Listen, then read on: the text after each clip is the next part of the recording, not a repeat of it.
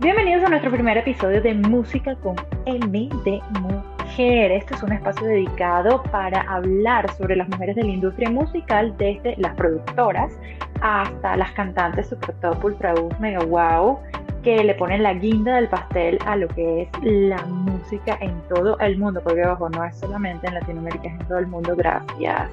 Yo soy Mariana. Y yo soy Ivana, y por ser el primer episodio, hoy les vamos a hablar de la primera vez. Negra, Mm. ¿cuándo fue tu primera vez? Oye, vale. Para ver. Uy, uy, uy, uy, uy, uy, uy. Mira, yo estaba, yo estaba, yo estaba chiquita, vale. Mi primera Ay. vez, yo estaba chiquita, tendría yo como unos Ajá. 15 años más o menos. A los 15, A Mario. los 15 Oh, wow. años. Oh, por Imagínate Dios. tú. Oh, por Imagínate tú. Sí, esa fue la primera vez que yo toqué una tarima para cantar ante un público, ante un público en una banda de rock. Porque yo sí en algún punto de mi vida estudié teatro, baile, canto, etcétera, todo eso, pero ¿a qué Sí, ella sí tú? canta, yo no, señores. ¿Tú qué estabas pensando? Ah, no, no, no Ah, sé. pilas pues. No, pero No, no, Pero esa fue la primera vez que yo pisé un escenario para cantar ante un público con un poco de rockeros y una gente con una cresta y una cosa, y todos vestidos de negro con unas pullas y una broma, porque wow, que viva el rock. Y yo me monté en esa tarima a cantar mis canciones de Pennywise, de Blink-182, de, de, ¿cómo se llama? Esta gente, The Offspring. Y Aquí somos por los opuestos. una que otra propia. Ah, mira, me las tienes que pasar. Están en Spotify. No, por Music. favor. Bueno, No, no te hagas eso. No te hagas eso, Vane. No te hagas eso. Mira, chama, yo no sé. Yo, tú, tú y yo somos polos opuestos en la música. Tú eres rock, yo soy reggaetón.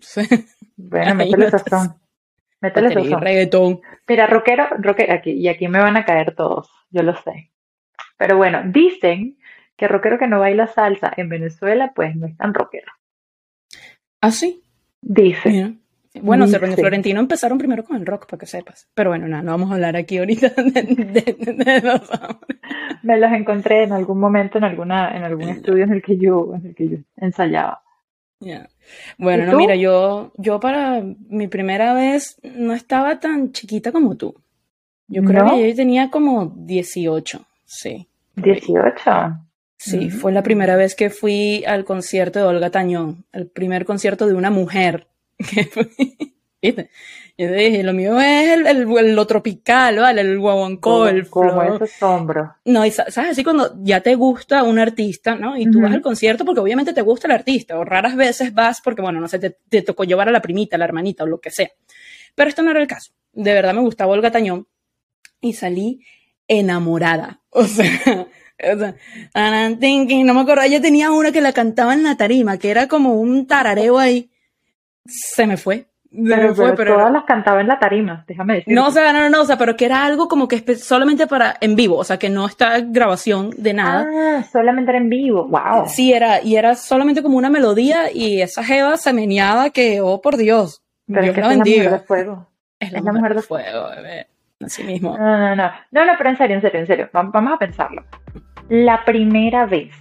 Megan, tú nunca, tú nunca has pensado, o sea, no- nunca te ha dado así como una curiosidad de buscar y que, ¿qué? Vamos a googlearlo, a ver qué pasa.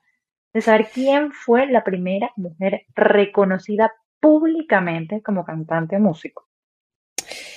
Sí, o sea, obviamente me da curiosidad, pero yo también pienso, ah, ok, Google nos puede decir una vaina, pero ¿qué tan real será? ¿Sabes? Porque es tan difícil. Y si hubo una mujer antes de Cristo que, no sé, se can- cantaba y le pagaban con par de panes o unos peces. Bueno, yo no sé, yo no sé si esa mujer existió eh, en la Ajá. época antes de Cristo, pero la que lo logró, porque si te tengo la respuesta, la que lo logró, lo logró, y cuando te hablo de lo logró es que aparece en Google, Ok, es, eh, obviamente porque nuestro querido amigo Wikipedia siempre, siempre tiene la respuesta. Gracias, Wiki. Wiki. Te El tío quiero, Wiki. Wiki. Este, ella se llamaba Magdalena Casaluna, Oh. Ah, sí. 1544, nacida, y fallecida en Ayer. 1590. Violinista, cantante, Mira tú. italiana, Ajo. familia Mm, mamma mía. mamma mía. Ella se dice que es la primera mujer compositora que tuvo un volumen entero exclusivo de su música impresa y publicada en la historia de la música occidental. Por eso te digo que, es la, que esta es la mujer que lo logró. O sea, logré que me publicara.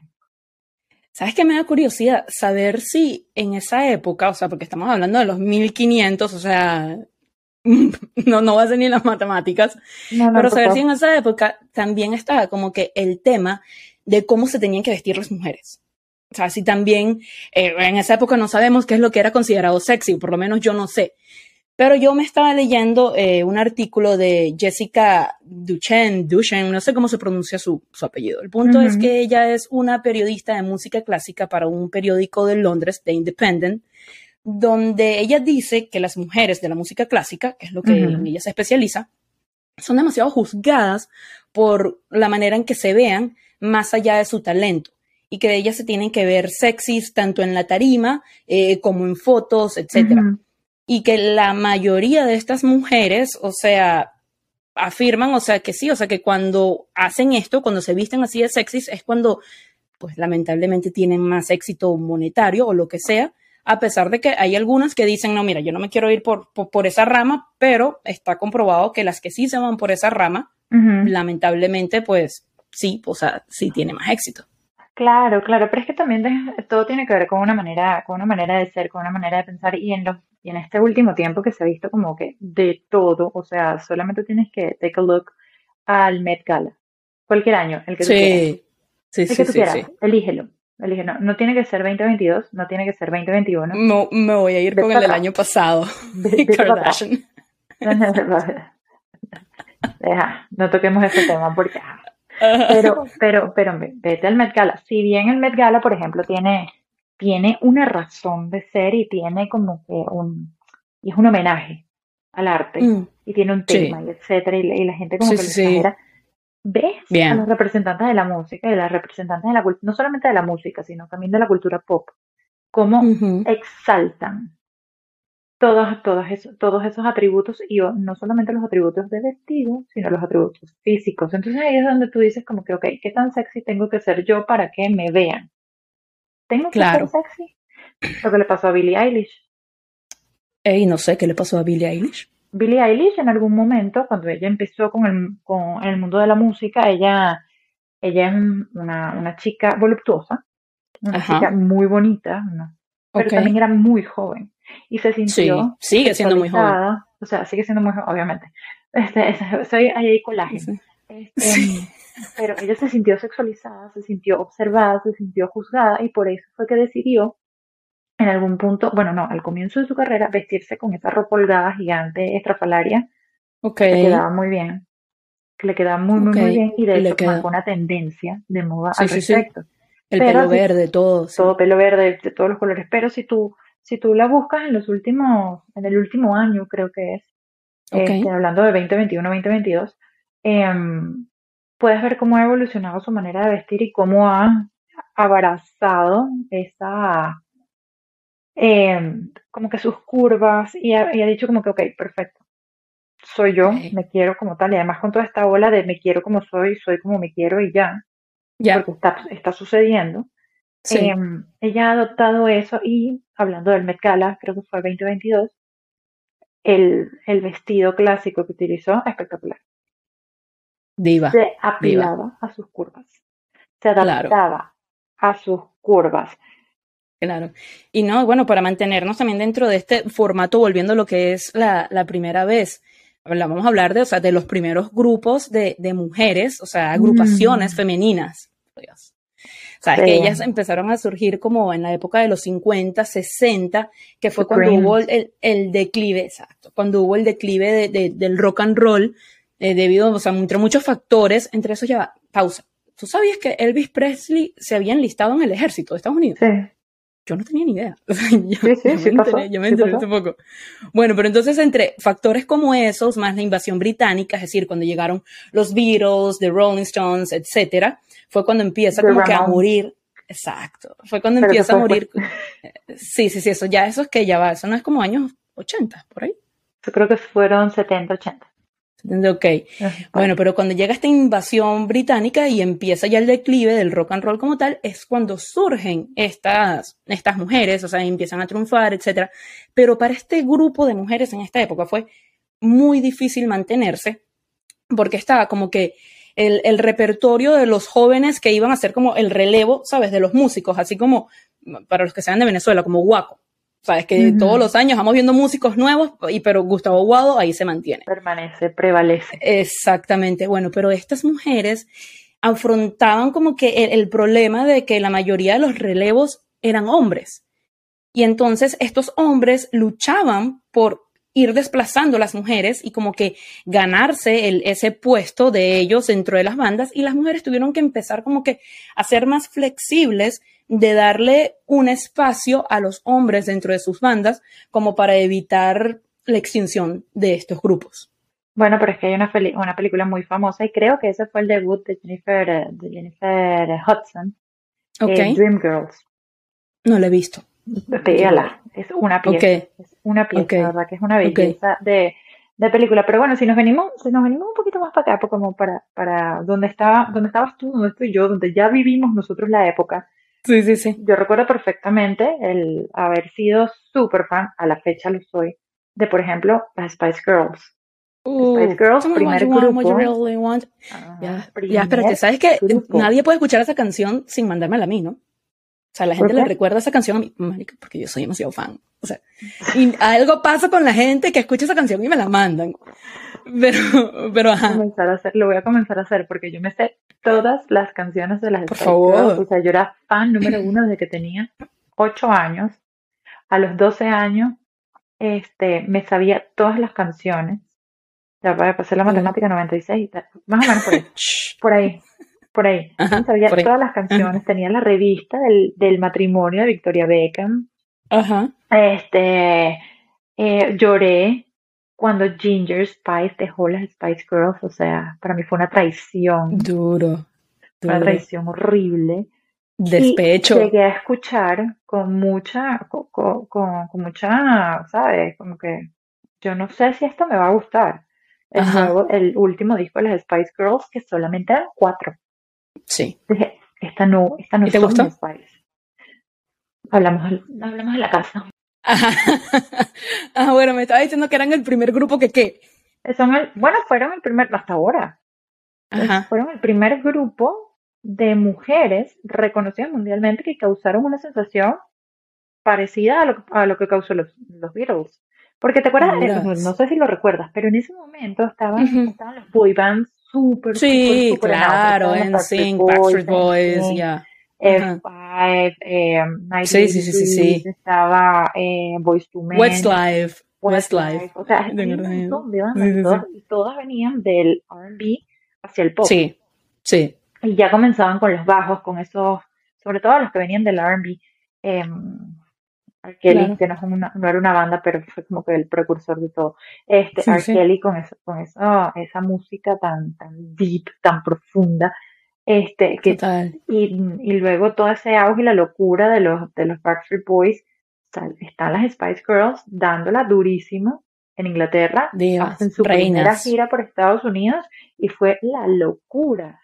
Me acuerdo 23 millones de copias vendió el álbum Spice World en 1996 cuando salió. Y lo recuerdo como ayer porque yo compré ese álbum y me compré las plata. Con orgullo. Y te leías las letras en, en, en, el álbum, ¿sabes? Que venían, ¿te acuerdas? Que venían como en las carátulas del álbum, venían las letras. Primero tuve el cassette y después tuve el CD. Gracias. Aquí estamos revelando la edad, señores.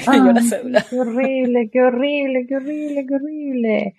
O sea, pero es, es, es, muchísima, muchísima, muchísima la información y son muchísimos los ejemplos que podemos, que podemos nombrar alrededor de las primeras mujeres que se destacaron, que se destacaron en ese, en ese aspecto. Una, una que no la tuvo fácil, o sea, y manteniéndonos dentro de la primera vez, fue Ivy Queen, por Dios. O sea, aquí hablando de que tú eres rockera y yo soy reggaetonera, pero yo me conozco la historia de Quinto también porque me encanta. Obvio, porque es que es una diva, que por cierto, hoy vi algo en, en Instagram que no me gustó y no, no quiero como que decir nada, pero creo que, o sea, no está bien de, de salud. Subió un TikTok ahorita ella que me preocupó un poco. Entonces, pero como esto es algo que acaba de salir, no quiero mencionar más al respecto porque no hay información. La voy a llamar. Tía Ivy. Tía Ivy, espero que estés bien. pero no, sí, ella, ella fue la primera mujer en cantar reggaetón. Sus inicios, de hecho, fueron con un colectivo de puros hombres que se llamaban The Noise. Y The Noise también era donde estaba DJ Negro, etcétera, que DJ Negro yo creo que fue prácticamente el que descubrió, y si no la descubrió, por lo menos como que el principal apoyo de, de Ivy Queen. Y The Noise también era como una discoteca en San Juan, en Puerto Rico, donde ella era la única mujer. De hecho, ella fue la única mujer dentro de los doce discípulos. O sea, ¿te acuerdas cuando salió ese álbum? Sí, era, era un álbum de los doce discípulos o una canción. No corrígeme, corrígeme. ¿El gato volador? No, el gato, no, no, no, el gato volador no estaba allí, creo que yo, no, eso creo que es Cuentos de la Cripta, algo así. Es Cuentos de la Cripta. Exacto, exacto. The Noise, The Noise. No, pero The Noise era, este, un colectivo que yo creo que tú y yo no lo llegamos a escuchar porque esto ya es años 90. Pero es años 90. No, pero, sí, pero años 90 el reggaetón para nosotras a Venezuela todavía no había llegado. Claro que sí, piénsalo, piénsalo, piénsalo bien las verbenas del colegio. que ponían? The Noise. que era The Noise? Reggaetón. Yo no me acuerdo, la verdad. Chaval, me con tu memoria. bueno, ya Google, vamos a buscar ahorita. O sea, voy a, buscarle ya. Agrupación. Es más, poner como agrupación. The Noise. Noise. Bueno, pero tú sabías por qué ella se metió a cantar reggaetón. No. O sea, tienes una idea. Porque ella le decían tanto que eso era para hombres, que eso no era de mujeres. Que cuando ella, ella dijo en una entrevista que cuando ella le dicen que no, ahí es cuando ella se pone los pantalones y dice, ah, tú sabes qué, lo voy a hacer, yo sí quiero. O sea, ese tipo, sin duda le abrió las puertas, ¿sabes? A, a, muchas mujeres ahorita dentro del género urbano como tal, o sea, Carol G, o sea, que fue la primera mujer en ganar Artista del Año en los Latin American Music Awards, que esto acaba de pasar ahorita, o sea, competía con artistas entre ellos como Bad Bunny, que obviamente fue el que lo había ganado el año pasado, o sea, pero mejor ni hablemos de la bichota ahorita, porque es que la bichota merece un, episodio completo, igual que Ivy Queen, obviamente. Carol G, yo fui a un concierto de Carol G acá, en Guatemala. Si no has ido, deberías, eso es como una terapia. yo fui, yo fui. ok. De hecho, fui a un concierto de Carol G y Anuel. Ah, mira tú, cuando estaban juntos. Y ella le cantó la canción que le escribió, que es Océano. Eh, no sé qué broma por ti. Eso, lo recuerdo, lo recuerdo porque yo de hecho estaba trabajando en ese concierto, estaba trabajando. Y, y, y escuché cuando, cuando lo llamó, Manuel, esta es para ti, mi amor. Y dije, wow. Oh, wow. Qué belleza. O sea, nosotros aquí pudiésemos hablar horas y horas y horas y horas y horas y horas de primeras mujeres, pero vamos a estar claras de algo. Selena. Selena. Quintanilla, ¿no? Sí, Selena. Si naciste aquí, Selena. si naciste de aquí, Selena. Si eres latina como nosotras, Selena. Selena. Selena Quintanilla a Biribiribamba. Biribiribamba. Biribiribamba. Carcacha. Como la flor, como la flor. Carcacha, poco a poquito.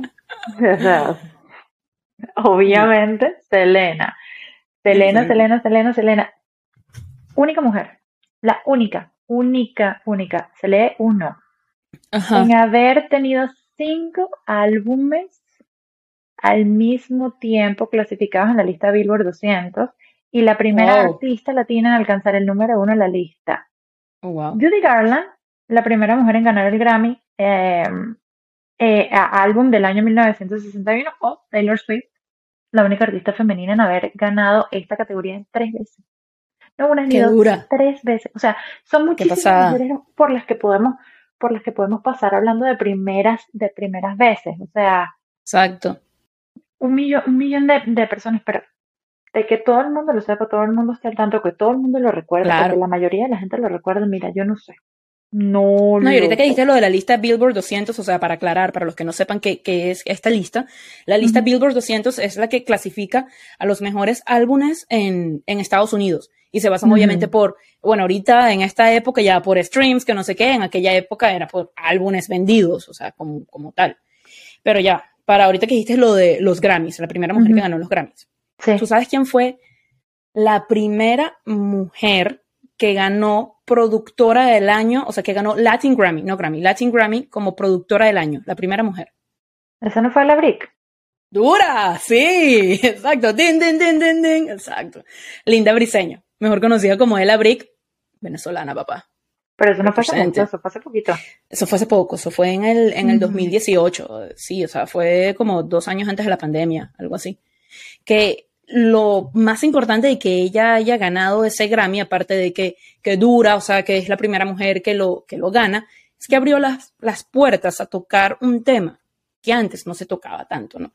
Y es el tema, o sea, de, del el poco porcentaje de mujeres productoras e ingenieras que hay dentro de la industria. Pero, o sea, esto es un tema ya demasiado extenso, que esto es prácticamente un episodio entero, y quién sabe por qué no, podemos tener a Ella Brick aquí para que nos hable, ¿no? ¿Quién sabe? Ella, Lo más seguro es que quién sabe. Oye, tú. Únete. Te pico el ojo. Linda. Bella. y, ¿Y Anita? ¿Qué pasa con Anita? te metas con Anita? Anita, en volver. Uy. Primera mujer latinoamericana en lograr la primera posición en el top 50 global de Spotify. La amo, la amo. Yo amo lo unapologetic, o sea, no sé cómo se dice en, español, o sea, que sabe, oh no, tiene, no, tiene pelos en la lengua, súper unapologetic, o sea, sí, de eso sería la traducción, no tiene pelos en la lengua. no tiene pelos en la lengua. Pero bueno, ya va. Ahorita. Dime, dime. Ya tú hiciste tu Anita Challenge. Obvio. Y saqué brazos, ¿viste? ¿Sacaste brazos? Bueno, sí, ya, ¿qué? Súbalo, bebé. Súbalo, porque es que ahorita que dices eso de la Anita Challenge, vámonos a detrás del teclado. ¿Qué opinas de la Anita Challenge? Me parece un muy buen ejercicio que yo no puedo hacer porque yo no duro en una plancha medio minuto. O sea, a eso agrégale y que te motiva a hacer push-ups para que sepas. O sea, yo estoy súper motivada a hacer push-ups. No, no, no, no, no, no, Déjate, déjate, déjate. Mira, ahí se me ve una papita, mira, no mira. Vengas tú. No, no vengas tú porque yo me echo para el piso. imagínate esto, no, no, solamente visualízame. Visualiza mi humanidad de un metro sesenta. Ah, ajá. en el piso Sí, sí, sí. Que no me puedo mantener porque no tengo fuerza. y agrégale movimientos sensuales de cadera. No, no, es, que esto ha sido un verdadero challenge, o sea, esto ha sido todo un reto. Pero mire, yo, o sea, a pesar de que este segmento que estamos ahorita se llama detrás del teclado, porque ajá, aquellos que se escudan detrás de un teclado, pues, sabes, muy valientes, criticando, etcétera, que no les parece, que la mujer que baile así, que esto, que aquello. Ah, pero cuando lo hacía Raúl Alejandro, no sé si lo has visto los videos de él, eh, que se tira así como una stripper a los Magic Mike. ¿Sabes quién es Raúl Alejandro, verdad? Por si acaso. Sí. El novio de la Rosalía, y que canta todo de ti. Pero la Rosalía sí sabes quién es, ¿verdad? Ah, claro, la Rosalía. Bueno, pero es que este es un podcast para mujeres, entonces obviamente no sabía quién es Raúl, sino la Rosalía, Obvio. Pero en fin, para los que sí sepan quién es Raúl Alejandro, cuando lo hace Raúl, ah, así está bien, así está cool, porque es un tipo haciéndolo. Pero si lo hace Anita, ay no, qué problema, qué horror. es un horror, es un horror, es un horror. Pero es un horror porque la gente no lo entiende. O sea, la gente no, no lo, no lo, no lo analiza como que, qué bien que lo puede hacer, es una mujer que tiene demasiado brazo. Tal cual. Y se van para el tabú de, oh. Ajá, ajá. Esa mujer tiene brazo, pierna, culo, todo. Ajá. ¿Para qué, no, Perfecto, perfecto. ¿Qué voy a hacer? ¿Qué Mira, ¿y a quién le damos las cinco estrellas? Bueno, mira, yo diría que para mantenernos dentro de la temática de la primera vez y honrar nuestras raíces latinas, ¿por qué no se lo damos a Ivy Queen, la primera mujer en cantar reggaetón? ¿Sí? Esto merece una cinco, canción cinco, cinco, cinco, cinco, o sea, para que nos estén escuchando, nos estén viendo en YouTube, ella está haciendo cinco, cinco, cinco. y, de, y de mis manos sale magia. Exacto. Pero ya, tú sabías que Ivy Queen es mamá como tú, ¿no? Sí. señores. Estas jovencitas aquí, como ya lo hemos dicho antes en el trailer, es madre. Es madre. Pero, mira. un varón. De un varón, exacto. No, pero sí, es de una niña, exacto. Sí, yo Pero bueno. de un varoncito. Así es. Pero bueno, nada, por cierto, este, hablando de Mm. Ivy, tienes que escuchar, si no lo has escuchado, eh, aquí haciéndole publicidad a Ivy, pues es su podcast. Se llama Loud. Ah, sí, Es The History of Reggaeton. Pff, buenísimo, buenísimo. la enciclopedia del reggaetón. Exacto. Pero Brutal. nada, vámonos con el top 5 de esta semana, es decir, de canciones interpretadas o producidas o escritas por mujeres. Negra, Mm, ¿qué te parece si elegimos a cada una de las mujeres que mencionamos en este episodio? Ok, a ver. Yo sé que no las, yo sé que no la nombramos, pero sí hablamos de las agrupaciones de los 50 y los 60, ¿cierto? ¿Verdad? Sí, sí lo hicimos. Sí, claro, sí, sí, sí, sí. Así que va una de The Brunettes. Mm, ya sé, ya sé. Be my, be my baby. Obviamente yo no canto, por favor, canta tú, tú cantas más bonito. No, pero lo estás haciendo muy bien, estás en tono Uy. muy bien. Divino. Esa junta con música me está ayudando. Bueno, mira, yo admito de verdad que yo no conozco mucho de la música de, de Judy Garland, así que te dejo que tú elijas una. Mira, yo creo que de, Ju- de Judy Garland, es que yo soy fan de, um, de There's No Place Like Home, There's No Place Like Home. Entonces yo pudiese Mm. hablar de, de Over the Rainbow, Somewhere. Ya, claro que sé cuál es, pa, por supuesto que sé cuál es. Sí. Ajá. Y de Taylor. Uy, sí está rudo porque es Taylor, o sea, es como que todas las pega, o sea, esa mujer saca una y las pega todas, pero si tengo que elegir una, Blank Space, creo. Oye, hay un documental Ok, en, en, en Disney ajá, Yo les voy a dejar por acá el, la información.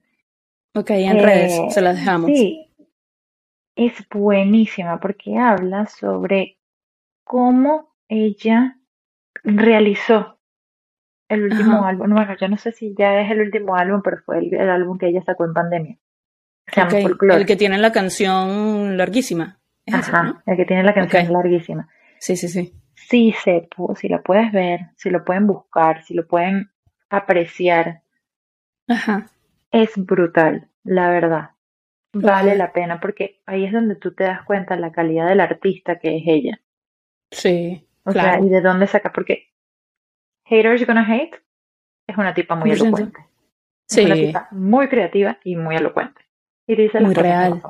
muy real, exacto. Bueno, pero no podemos dejar a la caballota por fuera. No. Yo, mm, de la caballota, voy a elegir Quiero bailar. Yo quiero ¿Y de bailar. Ay, de Selena. Yo creo que esa está más difícil que elegir una de Taylor. No, porque, a ver, obviamente, como la flor, amor prohibido. No sé, biribiri bombo. Así que elige tú una de estas que acabo de decir. Hay que elegir una. Ay, a mí me gusta la de Carcacha. Busca poquito. No, no a na. dejar. Carcacha. Paso a pasito. Es buenísima. Demasiado. No sé, Bueno, que, para, que para ser tan anglo, yo a mí me gusta demasiado Selena. Es que a quién no le gusta Selena. Pero Dios. Quintanilla. Bueno, aunque Selena Gómez también me gusta. Sí, pero sí, Selena Quintanilla. sí, sí, Quintanilla, por Dios. Pero bueno, nada, o sea, oigan, me gustó muchísimo este primer episodio. Aprendí mucho cuando estábamos haciendo el research. Eh, definitivamente las primeras veces marcan un antes y un después en la historia. Pues sí, pues sí. La verdad es que reconocer el trabajo de todas estas mujeres que forman parte de la industria, sea cual sea su trabajo, porque no solamente, o sea, la industria musical es muy, muy, muy, muy grande, tiene muchísimas aristas. Entonces, reconocer a esas personas que van desde Los cables, Y sonido. consola, micrófono, o sea, todo, todo, todo, todo, Todo. hasta las grandes artistas, las que están ahí dando todo de 100 en, en, la tarima, yo creo que vale la pena nombrarlas, reconocerlas y entender cómo, cuándo, cuándo, por qué seleccionaron ese trabajo que en algún punto de la vida se dijo que era un trabajo de hombres. Exacto. Bueno, espero que les haya gustado tanto este episodio como a nosotras. Coméntenos en las redes sociales de qué otros temas quisieran que habláramos, qué tal les pareció el primer episodio. Nos pueden seguir en todas, en Instagram, Twitter, Facebook, por supuesto, TikTok. Estamos en todas como Música M de Mujer, sin el con, Música M de Mujer. Negra, el primero. ¡Bravo! Lo logramos. Yes. Bye bye. bye.